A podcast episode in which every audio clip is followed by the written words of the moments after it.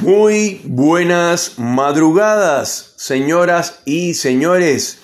Seis y media de la mañana del martes 7 de septiembre del 2021. Y estamos, como siempre, en la Patagonia Argentina. Está fresquito porque llovió, poco, pero llovió. Más o menos llovió desde las 2 a hasta las 4 de la mañana, más o menos llovió en ese rango. Y esto es Salvador de Noche, segunda temporada. Como siempre, eh, es un programa de postcat o un programa de radio del siglo XXI dedicado a las personas que viven solas y a la gente que trabaja en la madrugada como siempre, que siempre han sido, o sea, siempre lo he visto como un gran sacrificio que hacen algunos para que otros puedan dormir tranquilos. Por supuesto que siempre saludo a los médicos, las enfermeras, los petroleros, los camioneros em, y a los taxistas, eh, por supuesto a los pilotos, a los pilotos no solo de camiones, sino también de aviones.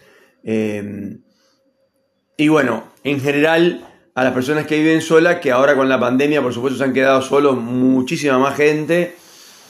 Y hay mucha gente mayor de 50 años que, ya tienen sus hijos, esto, algunos los más, digamos, retrasados, para decirlo de alguna manera, eh, los tienen estudiando en la universidad ya terminando y otros, sus hijos ya terminaron de estudiar en la universidad o en, o en otros rangos menores y están trabajando eh, en otros países, en otras provincias, en otras regiones.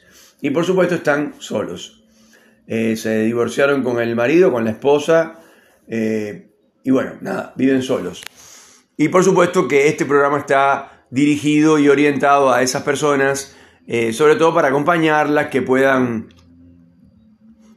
o, sea, dar en el caso nuestro, dar diferentes opiniones sobre diferentes temas desde un punto de vista, eh, creo yo, modestia aparte, con novedoso, viendo las cosas de otro punto de vista, para decirlo así. Cosas em, tan comunes como las relaciones laborales, eh, las relaciones esto, maritales, eh, las relaciones sexuales, las relaciones humanas en general y después, bueno, eventos eventos políticos, eh, eventos culturales, económicos, etc. Comenzaremos como siempre por saludar a la gente que nos escucha en Berlín, en Alemania, la gente que nos escucha en Moscú, en Rusia, la gente que nos escucha en Toronto, Canadá, la gente que nos escucha en Miami. Mando un saludo enorme a la gente de Miami. Son más del 60% de las personas que nos escuchan, que escuchan este programa. Eh, llamado Salvador de Noche, segunda temporada, y la gente de eh, la ciudad de Tampa, también en el estado de la Florida, eh, que le mandamos un fuerte abrazo y mucho cariño. Y por supuesto, acá en Latinoamérica nos escuchan en Colombia y en Venezuela, en Uruguay y en Paraguay y en Santiago de Chile. Acá en la Argentina, en Córdoba, en Capital Federal, en Provincia de Buenos Aires, y acá en el Alto Valle de Río Negro, en Neuquén, en Neuquén, por supuesto, cada vez nos escucha más gente en Neuquén. Le mandamos un saludo a la gente de Neuquén y la gente de Cipolletti. Ahí saludamos siempre a Karina em, de Ferro. Y después esto, seguimos saludando a nuestra gente. Eh, en Allen saludamos a la familia García. En Roca a Karina. Y en Villa Regina al gran Siempre le mandamos un saludo a Tony, eh, que siempre nos escucha y después nos da su opinión. Me dice, el programa de ayer me gustó muchísimo, el otro no tanto. Así, y por supuesto, ahí tenemos también siempre a Cacho, el gran diseñador de todos los tiempos, eh, que es de Fernández Oro y que también va con nosotros en, la mañana en el transporte público, eh, todos hacia Neuquén Capital.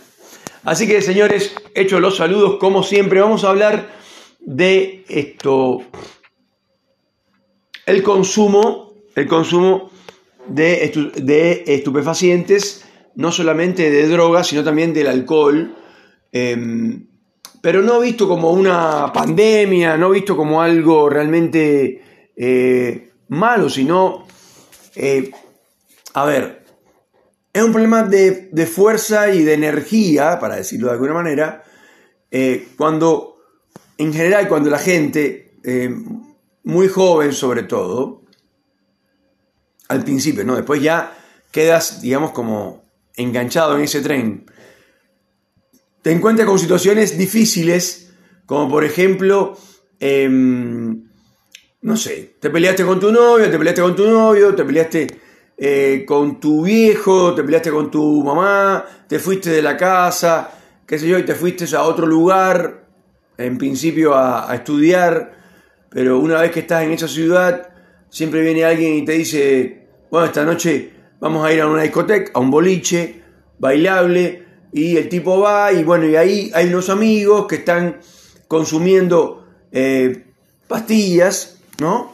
Eh, y bueno, le, le esto te va a hacer sentir mejor, tú que estás triste porque te peleaste con tu vieja y te viniste a vivir a esta ciudad que no es tu ciudad original, no tenés donde vivir, estás empezando y no sé qué.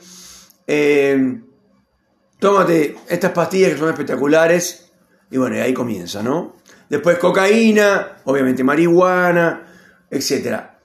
Pero además también el alcohol, que es algo que los jóvenes eh, se imponen, o sea, a ver, el que no toma alcohol no tiene onda, no, no, o sea, no está, no está, en la, no está de moda.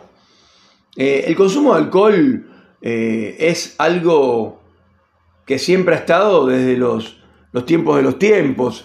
Fíjense que en la década en la década del, en la década del 40, perdón, en los Estados Unidos, con la ley seca, lo que se hizo fue aumentar el consumo de alcohol. Eh, inmediatamente aparecieron bares clandestinos. Eh, ¿Por qué? Porque la gente como que no puede vivir sin el alcohol. De hecho, hay, eh, ustedes ven en, la, en, las teleseries policiales o, o no necesariamente, como cuando la, la gente en cualquier país del mundo, cuando está en su casa, la protagonista de la telenovela, la protagonista de la teleserie, está en su casa y de pronto em, se sirve una copa de vino tinto o una copa de vino blanco y em, mientras conversa por el celular con una amiga o con un amigo, está tomándose una copa de vino. Después llega el novio en la, en la serie, llega el novio y le brinda otra copa de vino eh, ya sea blanco, eh, ya sea tinto, otros toman cerveza en cuanto llegan a la casa, todos los días estamos hablando. Entonces hay una cultura del alcohol que la gente sorprende. Después vas a los bares con lo caro que es el alcohol eh, en cualquier bar del mundo, pero acá en la República Argentina es, yo creo que es uno, yo creo no, es uno de los países más caros del planeta eh, con más inflación y todo lo que ya sabemos, pero acá el tema de, imagínense, si un litro de leche vale 160 pesos, ¿cuánto puede costar una botella de vino en un bar nocturno de Neuquén Capital, por poner un ejemplo, o de Buenos Aires? Lo que ocurre en Buenos Aires es que al ser tan grande la ciudad, tienes muchas opciones, porque también puedes ir a eh, unos bodegones que hay cerca del puerto, no estamos hablando de Puerto Madero, ¿eh? para nada. Unos bodegones son realmente feos, con, luces así fluorescentes y nada más. Y ahí en el bodegón que pueden cobrar una botella de vino, eh, no sé, dos pesos comparado, una manera de decir, ¿no?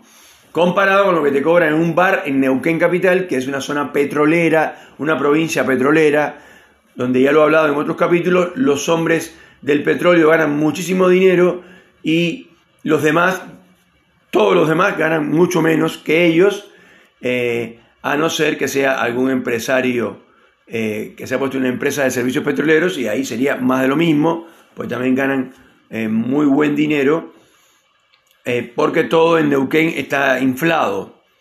La inflación acá es al máximo. Ya he contado que hay algunos mercaderes que se van a la salada, a la saladita en Buenos Aires, al 11, y compran productos de muy baja calidad y los venden acá al triple o al cuádruple del precio. Entonces Neuquén es una ciudad realmente eh, de gran especulación eh, financiera, para decirlo de alguna manera. Eh, la gente vas a un bar y por un, un, whisky simple, nacional, no importado, nacional, o sea, un whisky de baja calidad, te, te cobran una barbaridad. La verdad es que no sé cuánto cobran ahora, pero eh, hace tiempo que no, no, voy a un bar, años. Em, hace poco fui, pero tomé, eh, realmente tomé eh, vino tinto y después me enteré que las botellas, una botella de vino costaba dos mil pesos.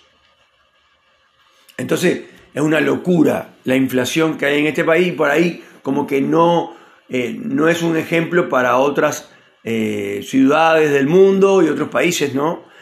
Pero la gente consume muchísimo alcohol a nivel mundial.